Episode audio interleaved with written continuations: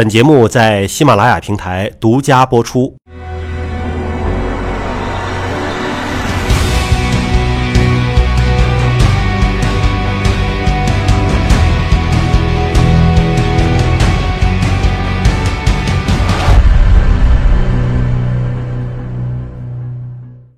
好，大家好，欢迎各位收看我们今天的节目，我是向飞。今天呢为您请到的是北京大学人民医院胸外科的主任医师杨帆教授，杨老师你好。大家好。同时请到的是原国家卫计委宣教中心的莫阳老师，莫阳老师好。向飞好，大家好。今天啊，跟我们这个杨帆老师想聊一聊跟肺癌相关的话题，因为您是在这方面也是。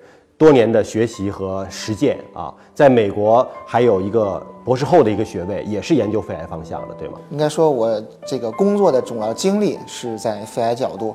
那么用这个专业的话来说呢，我也可以算一个叫肿瘤外科医生，主要领域就是肺癌。最近因为有这个名人去世哈，告诉大家他是在美国求医，但最后还是不治啊，然后逝世了。那很多老百姓就会问，是不是美国的这个治疗它一定比中国呃好很多？它的技术和我们有什么样的差异？我觉得还是以肺癌为例吧。呃，实际上，因为肺癌呢是第一大肿瘤啊，全世界都比较关注。那么肺癌呢，在全世界，包括美国、包括欧洲、包括中国，呃，像卫计委、像中国临床肿瘤学会呢，都编写了每年编写了一个肺癌的指南。告诉你什么情况应该怎么样做。那么指南上所列举的条目，应该说是大家从科学和经验积累所得到的这个这种纲领性的文件。那么在纲领性文件所画的规定动作中，那么如果按规定动作做的话，我相信中美之间没有太大的差别。那美国和中国不一样的地方是有一些。属于前沿的探索性的治疗，比如像新药的研发，一些新疗法的探索。那么这点上呢，实际上要承认，美国呢要走在全世界的前列。所以呢，对于公规定动作来说，可能中美差别不大；对于自选动作来说呢，美国的可以可能有的自选动作要比中国要多。但是话又说回来，并不是每个自选动作最后都能被证明是有效的。那么这就要看，相当程度要看。看运气，因为杨帆老师，您平常就是做这个胸外科的手术，这个对于我们普通人来讲，就是一个特大的，你看开胸的这种手术啊，那您您这个手术量能有多少啊？呃，像我们呃医院呢，我们科室呢，主要是以微创这个著称的，呃，我们的科主任王俊教授呢，也算国内呃胸部微创外科的这个先锋。那么手术呢，实际上呃某种意义上说呢，现在在过去的几十年。手术技术已经很成熟了，那么不管是手术的准备，还是手术的操作，还是术术后的一切的处理，已经是一个非常规范化的流程。呃，如果说看到血就是大事儿的话，那么手术是个大事。如果说从安全性上讲，手术已经相当安全了。我们那个时候有一句笑话，但这话从科学角度也许不那么准确，说手术台上真正出问题的病人，还没有手术医生死的人多。哦，就是现在手术成功率非常高。手术成功率非常非常高，已经是非常安全的事情。开玩笑，那么每年猝死的医生实际上比手术台上死的病人还要多。那我就有一个另外的一个问题哈，就是说肺癌手术，因为大家讲就是要切肺嘛，对吧？感觉就不是开胸就是开背啊。难道现在用微创的方式都可以把肺叶切掉了吗？那可以切掉，现在已经很成熟，而且像微创的，呃，肺癌手术是肺癌手术的优选。你切掉的那个肺从哪儿拿出来啊？从小的切口可以拿出来。那么小的口就能拿？能拿出来，但是这里又有很严格的一个叫肿瘤学规范，比如说肿瘤学规范要求你所有的标本，特别肿瘤，在体内是绝不允许破的。嗯。那因此呢，所有标本并不是直接从伤口拿出来，而放在一个所谓的标本袋。或者有时候我们用手套放在里面，从伤口慢慢取出来。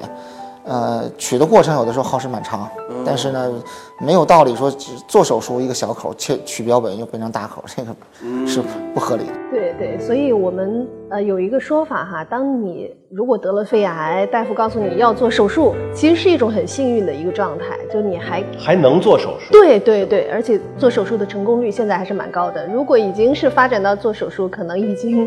呃，没有效果的这样的，像这个说法是是很是有道理的，因为这个说法实际上它的原因呢，在于不同的治疗方式呢，应用的患者的范围不同。手术呢，主要用于早期或者一部分中期的患者。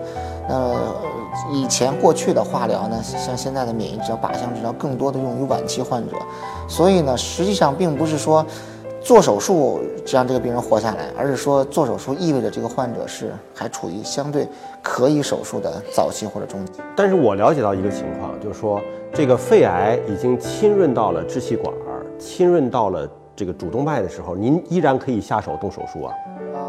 那那那个算是中期还是晚期了？那个实际上呢，肺癌也所有肿瘤有一套分期系统。那么分期系统有三个衡量指标：局部肿瘤的情况、局部扩散的淋巴结的情况和远处转移的情况三个指标。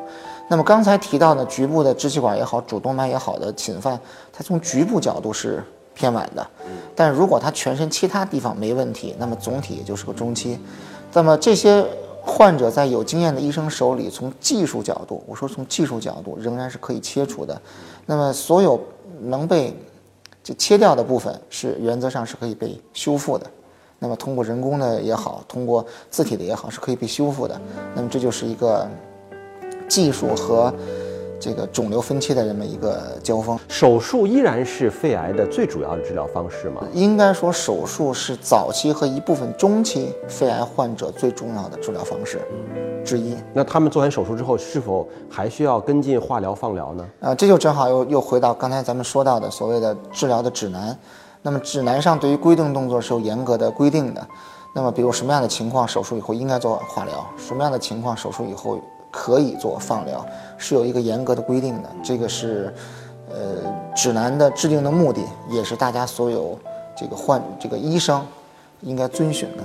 这个指南是否在所有能够治疗肺癌的医院的医生手中人手一册，大家都知道呢？呃，这个指南包括国际的指南，包括国内的指南是免费提供的。在很多会议上呢，指南的纸质版是免费提供的。他们看不看呢？关键是就像法律一样，我相信大部分人是遵纪守法的，但是也有部分人是知法犯法的。就是严格执行这个指南，它是不是仅仅是一个最低标准？在指南之上，其实还可以做很多事情。应该说，指南是一个标准的规定动作。呃，很有很多人喜欢拿写字举例子。那么是这个大的书法家可以。脱离过去的这个呃条条框框，但是基本的肩架结构还是指南。那刚才说到这个分期，如果是早期或中期，当然是比较好的。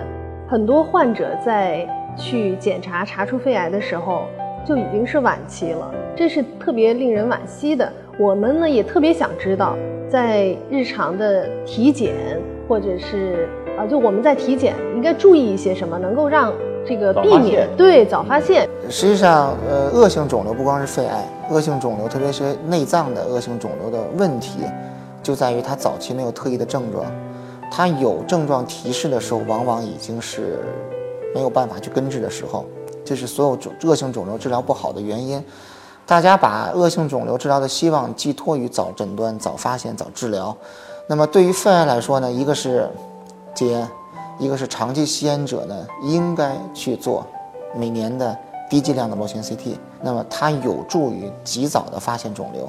那么虽然这种情况下发现的并不是每一个发现的肺癌一定都不能被治愈，但是它大大增加了这些患者能够长期存活的机会。